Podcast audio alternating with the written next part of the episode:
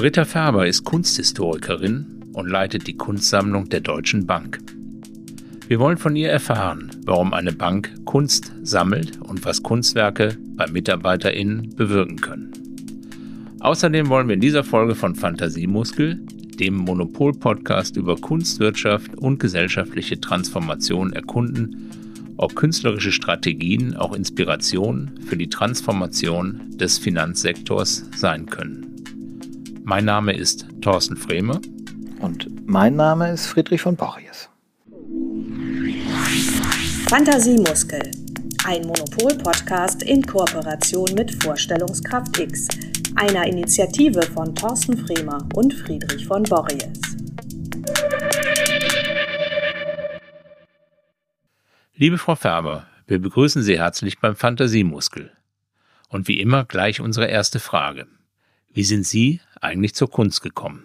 Wie bin ich zur Kunst gekommen? Ich komme aus einem mittelkunstaffinen Haushalt. Ich kann sagen, meine Mutter war Kunstlehrerin, aber das hat nicht viel zu bedeuten. Also ich bin schon mit Kunst aufgewachsen, aber war da eher immer gleichgültig ein bisschen. Hab schon früh auch äh, die Dokumenta erlebt beispielsweise, aber nichts, was mich jetzt so tiefer berührt hätte. Und ich hatte dann aber tatsächlich ein Initiationserlebnis mit knapp 20 Jahren in London, wo ich eine Zeit meines Lebens verbrachte und habe dort in der Tate die Seagram Murals von äh, Mark Roscoe gesehen. Und ich weiß nicht, ob Sie die kennen. Das ist ein ganzer Raum, der diese abstrakten, rot-braun, großen Gemälde ähm, präsentiert. Und ich hatte dort tatsächlich ein Erlebnis, dass mich das so berührt hat. Und ich will nicht sagen eine spirituelle Erfahrung, aber ich hatte eine sehr bewegende Erfahrung ganz allein. Und das ähm, hat mich dann wirklich so bewogen, mich mit diesem Thema mehr zu beschäftigen und das auch ins Auge zu fassen, ähm, beruflich etwas daraus zu machen. Also ähm, das, was Kunst, und ich äh, habe mich natürlich später dann auch mit Mark Roscoe ein bisschen beschäftigt, das, was auch Mark Roscoe mit seinen Bildern erreichen wollte, dass es wirklich die Menschen anrührt, berührt, eine emotionale Erfahrung ermöglicht, das ist mir ganz zufällig geglückt. Gut, natürlich musste ich erstmal den Wunsch haben, auch überhaupt in ein Museum zu gehen. Den hatte ich schon, den hatte ich von zu Hause, dass ich das kannte. Aber ähm, alles andere hat sich dann tatsächlich so ergeben. Nun sind Sie ja nicht im Museum gelandet, sondern bei einer sehr großen Bank, ähm, was für jemanden, der sich für Kunst interessiert, ja auch nicht ganz selbstverständlich ist. Vielleicht können Sie das kurz umreißen, wie das passiert ist. Ja, ich bin ähm, dann irgendwann hier in Frankfurt gelandet, habe hier studiert, tatsächlich Kunstgeschichte, Theater für Medienwissenschaften, habe allerlei äh, gemacht gehabt, schon ähm, journalistisch gearbeitet, in den Museumsausstellungsbetrieb reingeschnuppert. Und dann hatte ich natürlich hier in Frankfurt immer diese glitzernden Banktürme vor Augen und ähm, wir, ich hörte dann, dass, dass es hier auch Praktika gäbe. Ich hatte an einer Führung schon mal teilgenommen. Hier, wir bieten ja auch Führungen nach wie vor an und ich hatte während des Studiums schon an einer Führung hier teilgenommen und fand das beeindruckend und habe dann gedacht, ach, ich bewerbe mich mal und habe tatsächlich über ein Praktikum hier den Einstieg äh, äh, bekommen, erhalten und durfte dann bleiben. Und so ist das viele Jahre ähm, geblieben. Und nun bin ich da, wo ich heute bin mit viel Freude. Hm, was, worin besteht die Freude?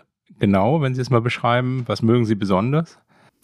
Ah, die Freude besteht darin, eigentlich mitten in so einem globalen Konzern auch zu sein. Das ist was ganz Besonderes zum einen und zum anderen sich aber auch mit der Kunst beschäftigen zu dürfen. Ne? Also ähm, ein bisschen vielleicht das Beste von beiden Seiten so äh, zu erleben zu dürfen und auch gestalten zu dürfen und ähm, das ist halt was anderes als der sprichwörtliche oder Wort, äh, Elfenbeinturm in der Museumswelt, den es oder an der Universität, den es so, glaube ich, heute aber auch gar nicht mehr gibt, weil natürlich da auch ganz andere Strukturen mittlerweile herrschen.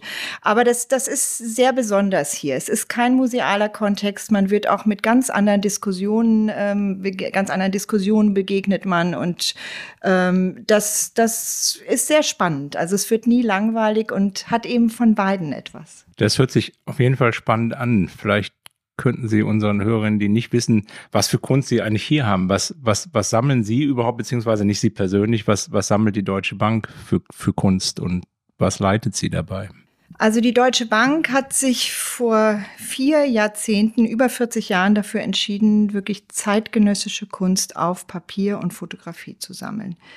Ganz klares Konzept, damals von einem Vorstandsmitglied durch den kompletten Vorstand, ähm, vom kompletten Vorstand abgesegnet. Und ähm, es war die Idee, wirklich die Kunst hier an den Arbeitsplatz zu bringen und dieses Potenzial der Gegenwartskunst auch den Mitarbeiterinnen und Mitarbeitern, den Kolleginnen zu öffnen.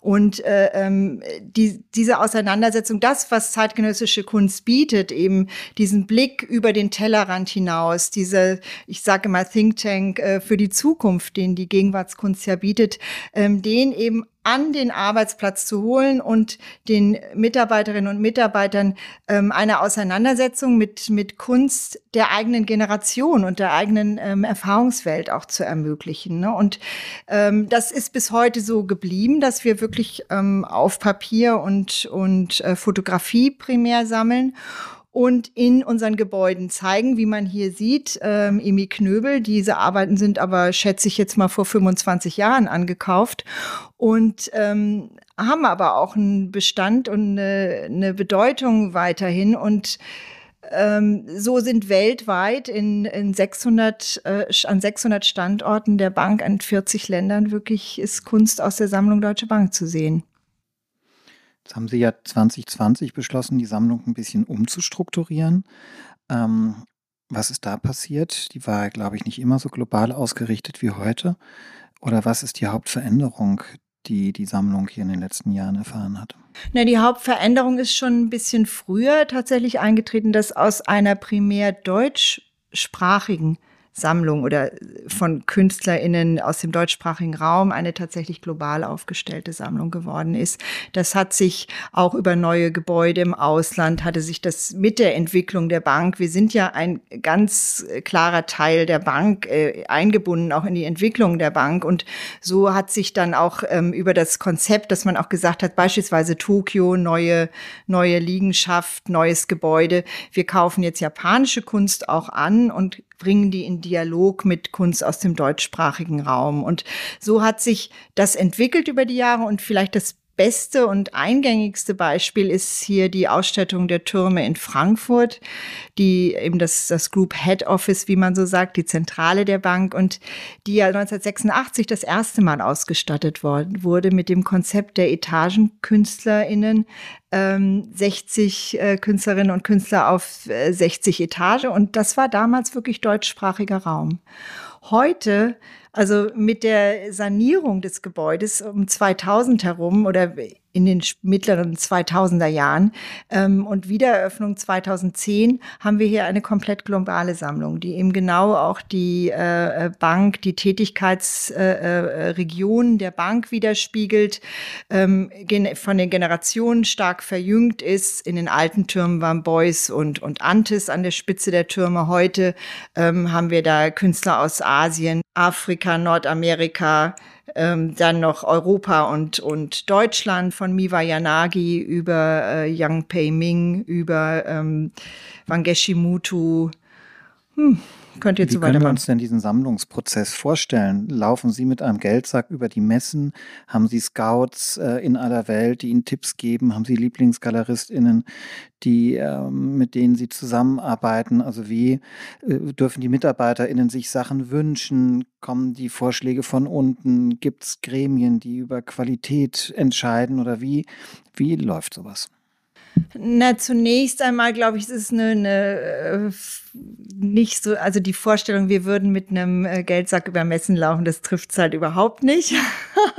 wir kaufen auf der Freeze tatsächlich an, aber wirklich in einem Rahmen, der überschaubar ist und tatsächlich sehr fokussiert auch auf Projekte ausgerichtet. Auf der Freeze deshalb, das ist unsere Partnermesse, die wir ja seit mittlerweile auch 20 Jahren begleiten und wo wir ähm, wirklich pointiert auch ankaufen, ist im Kontext unseres ähm, Artist of the Year Programm, in dem wir einen Künstler, eine Künstlerin äh, pro Jahr auswählen. Und da haben wir ein Experten, Expertinnengremium, ähm, dem Huhan Ruf vom Maxi in Rom, der Udo Kittelmann, der jetzt in Baden-Baden ist, und Victoria Norsom vom Museo del Arte Moderno in Buenos Aires angehören. Und ähm, die schlagen uns KünstlerInnen vor und wir ähm, wählen dann gemeinsam aus. Und äh, das hat bisher immer eigentlich zu sehr schönen Resultaten geführt. In dem Zusammenhang würde mich interessieren, welche Wertschätzung die Kunst denn weiter in Ihrem Hause erfährt. Also bleiben die Etats gleich? Wo kommen die her? Äh, ist es auch, die Bank ist ja auch durch einen Transformationsprozess in den letzten Jahren gegangen mit, mit unterschiedlichen Sparmaßnahmen. Hat Sie das auch betroffen oder? Naja, die das, ähm, Ankäufe sind sehr, sehr oft an Gebäude geknüpft. Ne? Wenn ein neues Gebäude eröffnet wird, beispielsweise hier in Frankfurt hatten wir größere Projekte eben mit den Türmen, das zuletzt, ne, 2010 oder in, in der Vorbereitung, oder hier schräg über die Straße ähm, Campusgebäude. Ähm, da haben wir dann drei, vier Jahre später nochmal ange, also in einem größeren Stil angekauft, weil ähm, umgekehrt ist es ja so, dass sich die Bankenwelt ja sehr stark verändert hat, auch in dem Sinne, dass Filialen geschlossen wurden, ähm, sehr viel über Online-Banking läuft und dass natürlich einfach jetzt ganz platt, pragmatisch gesagt, viel weniger Wände da sind. Auch wenn Sie sich so Architekturen in der Filialwelt anschauen, die haben ja sehr oft, ähm, arbeiten sehr viel mit Glas und ähm, auch viel mehr mit Werbedisplays, als man das noch vor äh, 25 Jahren gemacht hat. Und ähm, insofern ist der Bedarf gar nicht da in dem Sinne. Ne? Klar, wir fördern natürlich und und und äh, äh unterstützen junge Talente, KünstlerInnen, die die eben äh, am Anfang ihrer Karriere stehen, aber ähm, wir wollen auch nicht fürs Depot sammeln, ne, sondern es geht ja darum, das auch zu präsentieren an den, in den Räumlichkeiten der Bank. Und da muss man so eine, so eine Balance finden, aber ich glaube, da äh, haben wir einen ganz guten Weg gefunden. Ich würde vielleicht nochmal zurückspringen zu der Grundfrage, warum eine Bank überhaupt Kunst sammelt. Man könnte jetzt ja sagen, das profane Geschäft ist Geldverleihens äh, und äh, ähm, sozusagen mit Geld arbeiten wird dadurch aufgewertet, dass man sich mit Kunst umgibt oder jetzt zeitgenössischer mit der globalen Expansion, dass es um sowas wie lokale Anbindung an lokale Identität geht. Sind das so die Beweggründe, warum man als Bank Kunst sammelt? Oder also es gibt Branchen, die sammeln keine Kunst und im mhm. Banking ist es irgendwie relativ üblich, im Autohaus mhm. nicht. Oder So, wie, wie kommt das und, und ist es zeitgemäß? Oder was ist daran das für Sie das Zeitgemäße? Ne, das Zeitgemäße liegt ja in der Kunst selbst schon mal. In der Gegenwartskunst, wenn man sich in dem Kontext bewegt, ist man ja immer zeitgemäß oder ist an den Entwicklungen in der Gesellschaft dran. Ne? Und die sich reinzuholen in ein Haus kann, kann ja nichts anderes sein als zeitgemäß. Ähm, man kann vielleicht sagen, das ist, ist so ein ganz äh, ein guter Ansatzpunkt, den Sie gerade genannt haben, dieses äh, zu sagen, ein Autohaus hat das nicht. Ein Autohaus hat natürlich auch ein, konkretes Produkt, was es ausstellen muss und ausstellen will, das Auto. Wir haben, also die Bank hat ja einen lebt ja von Ideen und von oftmals ähm, virtuellen Produkten und diese Kreativität, die in der Gegenwartskunst ja äh, ähm, der ausschlaggebende Moment ist, ähm, das ist natürlich was, was ja auch ähm, in der Gesellschaft und dann auch in der, in der Wirtschaft immer äh, wichtig ist. Ne? Da kommen wir zu Beuys zurück. Ne? Also jeder ist ein Künstler. Das heißt ja nicht, dass jeder malen kann, sondern dass ähm, Kreativität eigentlich der Schlüssel zu allem ist. Ne? Und in, egal in welchem Bereich wir uns bewegen. Also das, das vielleicht dazu. Und ähm, ja, es, es ist natürlich wichtig auch für eine Bank, dieses Potenzial ähm, zu eröffnen, ne? diese, diese Gedankenwelten. Und was Sie gerade sagten, dieses an regionale Identitäten anknüpfen, das ist natürlich auch immer ein Punkt. Und deswegen haben wir auch dieses dialogische Prinzip schon immer entwickelt gehabt, dass man sagt, man geht in ein Land, in dem man eine Niederlassung hat und bringt dort auch die Kunst aus dem Land und die Kunst aus dem deutschsprachigen äh, ähm, Raum in einen Dialog. Und ähm, gerade für ein Unternehmen, es gibt in der Deutschen Bank 80.000 Mitarbeiter, 130 Nationen, ähm, ist das natürlich auch unglaublich wichtig. Und die Kunst bietet immer wieder eine gute Brücke, auch in Kontakt, in Dialog zu kommen, in, äh, zu kommunizieren. Vielleicht könnten Sie versuchen, das noch einmal am Beispiel von Lu Yang, dem Preisträger von 2022, näher zu beschreiben. Auch im Hinblick auf die Frage, wie diese Position auf die Ziele einzahlt, die Sie gerade eben äh, beschrieben haben. Ja, Lu Yang ist, ist eine wirklich spezielle Position und der digitale Avatar von, von äh, äh Lu Yang ist eigentlich der Protagonist dieser Ausstellung. Und in diesem die mit diesem dig digitalen Avatar Doku nimmt Lu Yang in Videoinstallationen, in äh, einem großen narrativen Video ähm, sehr viele vielfache Ideen des äh, panasiatischen Spiritualismus eigentlich auf. Ne? Dieser, dieser Doku ist eine, ist eine Reinkarnation durch die, die, durch die ganzen Welten des Sansaras, eigentlich des, des äh, ähm, buddhistischen Lebenskreises oder des Wiedergeburtskreises, diese Welten durchläuft und und ähm, das ist total spannend, das zu sehen. Und wir haben uns auch noch nie so weit in den digitalen Raum vorgewagt. Ich fand es eine Wahnsinnserfahrung, auch zu sehen, wie ein Publikum reagiert, auch wie das innerhalb der Bank angenommen wird. Und das zahlt natürlich auch auf was ein, was, was Innovation ist. Ne? Also was ist Innovation? Ähm, ist ja auch immer, immer das Thema und Digitalität. Kann Digitalisierung jetzt nur in einem Kunstbereich beispielsweise, kann es niemals nur darum gehen, diese Möglichkeiten auszuprobieren, ne? die technischen Möglichkeiten. Es ist ja nichts weiter als ein neues, äh, ein anderer Pinsel.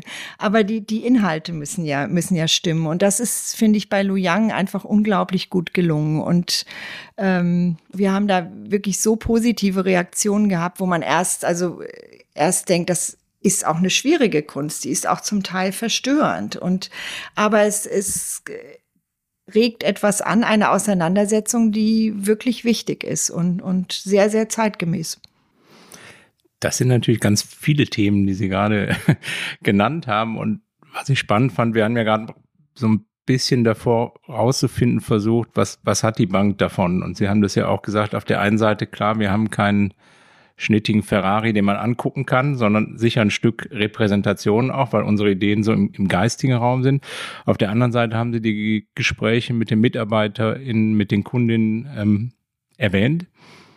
Wie, wie, wie kann man sich das konkret vorstellen? Also Sie haben jetzt diese sehr komplexen Inhalte genannt. Kommen Sie darüber mit den Mitarbeiterinnen oder mit Ihren Kundinnen ins Gespräch? Oder ja, also äh, kommen wir, weil wir doch auch gerade jetzt ähm, im Kontext der Ausstellung da auch rundrum ein, ein äh, äh, Programm natürlich anbieten. Und gerade bei Lu Yang haben wir auch mehrfach für ähm, MitarbeiterInnen auch ähm, digitale Führungen angeboten und ähm, auch vor Ort natürlich im Palais. Wir haben jetzt auch einen, einen Panel gehabt, äh, ähm, wo auch ein, ein Religionswissenschaftler und Kurator ähm, tatsächlich Lu Yangs Werk äh, beleuchtet hat und ähm, und mit einer äh, ähm, Kunstwissenschaftlerin, die eben auf chinesische Gegenwartskunst auch äh, ähm, konzentriert oder spezialisiert ist ja, da kommen die Bespr Gespräche auf. Ne? Und ähm, doch, wir, wir möchten auch diese Debatten führen und wir bieten ja auch hier in den, in den Türmen beispielsweise Führungen auch für,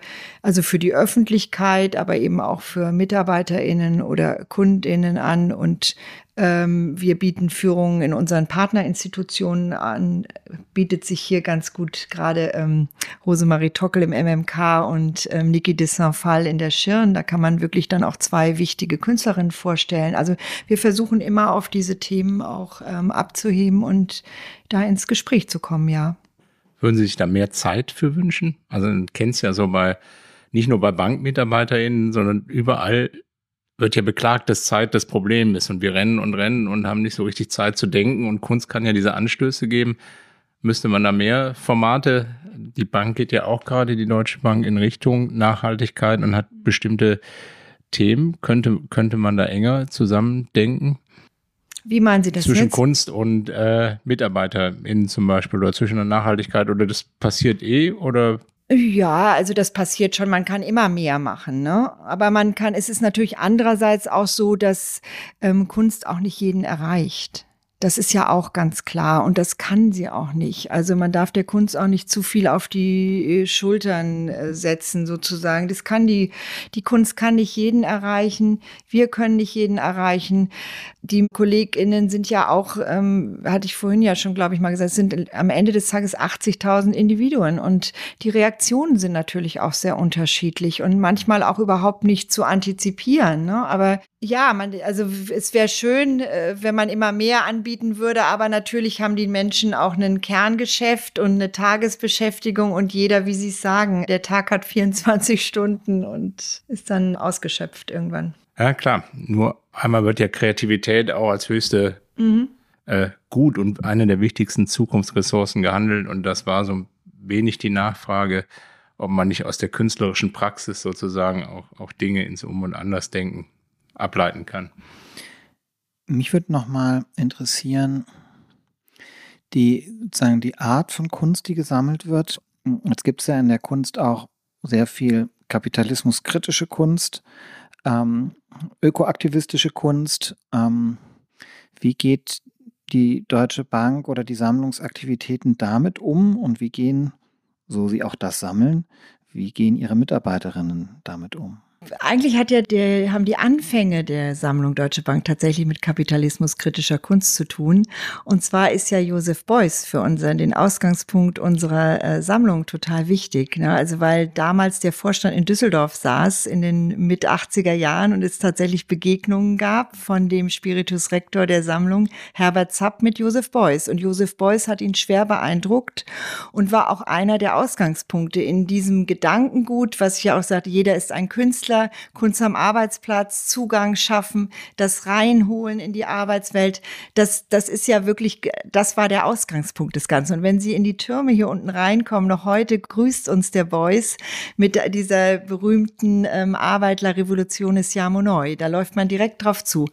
Also das ist der, der Ausgangspunkt des Ganzen. Und grundsätzlich haben wir natürlich Themen, die wir am Arbeitsplatz nicht diskutieren möchten. Und das sind beispielsweise beispielsweise Themen wie erotische Kunst, um einfach auch Mitarbeiterinnen und Mitarbeiter nicht in Situationen zu bringen, die ähm, einfach nicht angenehm sind.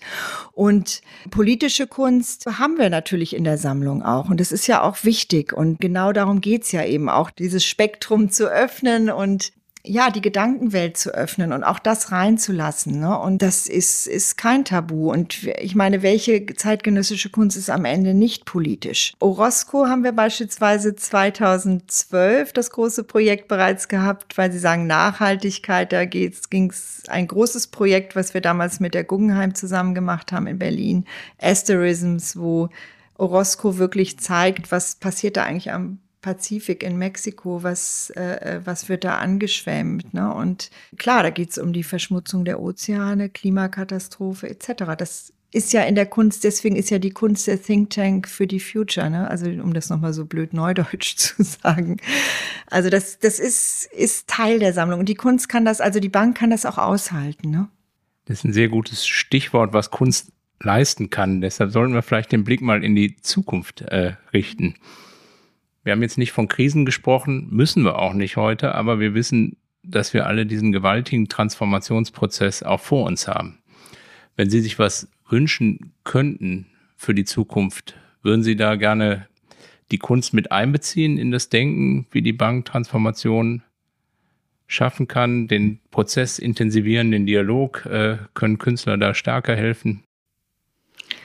Ich weiß nicht, ob man der Kunst da zu viel aufbürdet. Ne? Also das, das glaube ich, Transformationsprozesse, die sind ja anders gelagert. Ne? Ich, ähm, ich glaube natürlich, dass das was die Gegenwartskunst leistet, ist eben diese, diesen Perspektivwechsel zu ermöglichen. Das ist immer wichtig ne? und ganz, ganz wichtig. Aber diese eigentlichen Transformationsprozesse, das kann die, die kann die Kunst vielleicht begleiten, aber das ist ja das gleiche. Kunst kann Fragen stellen, aber kann nicht die Antworten geben. Also das kann den Finger in die Wunde legen, ähm, aber das Problem zu lösen, die faktischen Probleme, ich glaube, dass ähm, da bürdet man der Kunst ein bisschen viel auf. Das ist ja auch schon krachend gescheitert, wenn man sich zum Beispiel an die russische Avantgarde-Kunst erinnert. Da sollte die Kunst dann die ganze Transformation bewirken und klar haben sich dann auch die politischen Verhältnisse wieder verändert. Aber das ist auch, also das, ist eine, eine Zeit, mit der ich mich sehr beschäftigt habe und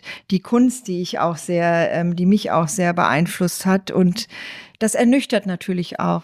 Ja, wobei ich mir schon gedacht habe, gerade bei Lu Yang, also der aktuellen Preisträger, Preisträgerin, ähm, dass da ja so Zukunftswelten entworfen werden, wie die Welt aussehen könnte. Und was mir als jemand, der nicht aus der Unternehmenswelt kommt, immer auffällt, wenn er mit Menschen spricht, die in Unternehmen arbeiten, dass es doch da manchmal fast eine Angst oder eine Scheu gibt, sich so Alternativen vorzustellen und ein sehr großes Beharrungsvermögen im Sinne eines möglichst viel weiter so wie bisher gibt. Und ich dann schon mir vorstellen kann, dass die Konfrontation mit so einem freien, assoziativen Zukunftsdenken, wo ja nicht alles schön ist. Das sind ja nicht nur positive Zukünfte, die in der Arbeit von Du Yang einem entgegentreten, künstliche Naturen, äh, sehr laute Welten auch, nicht jetzt sozusagen nicht nur schön, aber trotzdem irgendwie anregend, abgefahren, basic, ähm, dass das wie so eine Schulung sein könnte, so ein Mutmacher, ein Augenöffner, dass ja alles anders sein könnte als so, wie wir es kennen. Und dass das schon ein positives Wachrütteln, einen positiven Effekt haben könnten. Also nicht Probleme lösen, aber Mut machen, sich andere Zukünfte vorzustellen. Ja, da bin ich ganz Ihrer Meinung. Ne? Das ist dieses Augenöffnen oder dieser Perspektivwechsel. Ne? Das, das, das sehe ich durchaus. Und auch Mut, Mut zu haben. Das war jetzt neulich haben wir unsere neue Künstlerin des Jahres hier ähm, intern und extern ja vorgestellt, La Chola Poblete aus Argentinien. Und ähm, es war ganz äh, toll zu sehen, was es auch für Reaktionen bei uns in unserem Intranet, DW Network gab, wo dann auf einmal stand, ja toll und die Bank ist, dass wir das machen und wir sind mutig, wir trauen uns da was. Ähm, können wir das noch mehr in der Filialwelt auch sehen? Oder ähm, das, äh, ja, also so, das, das, da stimme ich Ihnen völlig zu. Nur eben den Schritt weiter, das zu lösen oder so, das kann die Kunst dann nicht mehr. Ne? Aber die Kunst kann, kann Zuversicht und Optimismus vermitteln. Und gerade bei Lu Yang, da müssen wir auch oder können wir einfach auch unsere Skepsis vielleicht ein bisschen beiseite lassen oder dem offener entgegentreten. Ne? Die Digitalisierung hat ja sehr, sehr, sehr viele Chancen und die Ängste, die wir jetzt äh, wahrscheinlich auch in eher aus so einer westlichen Perspektive haben, ähm, von äh, Kontrolle und auch dieses, äh, der Verlust, dass die menschliche Kreativität gar nicht mehr gefragt ist. Das ist ja jetzt die große Diskussion mit KI und so weiter. Das glaube ich, da da kann man viel optimistischer und zuversichtlicher eigentlich auch reingehen. Unser Podcast heißt ja Fantasiemuskel, weil wir glauben, dass man Fantasie trainieren kann und wir auch glauben, dass die Auseinandersetzung mit Kunst dazu beitragen kann. Ähm, zum Abschluss deshalb nochmal eine persönliche Frage an Sie. Wenn man wie Sie hier in der Bank arbeitet und seit vielen, vielen Jahren täglich mit Kunst zu tun hat, muss man da seinen Fantasiemuskel überhaupt noch trainieren oder eher im Zaum halten? Und wenn ja, trainieren Sie den mit Kunst oder haben Sie davon hier so viel, dass das mit ganz anderen Mitteln erfolgt? Der Fantasiemuskel. ähm, nein, ich gucke mir so viel an, wie es geht. Also ich gucke mir Kunst an, tatsächlich. Ähm, das, das ist das, was mir Spaß macht und aber auch Kino oder Film, also das auch wirklich Inspiration hole ich mir. Vielen Dank für das Gespräch. Und in der nächsten Folge des Fantasiemuskels sprechen wir mit Rusbe Asmani, der sich künstlerisch mit der Ästhetik des Kapitalismus auseinandersetzt.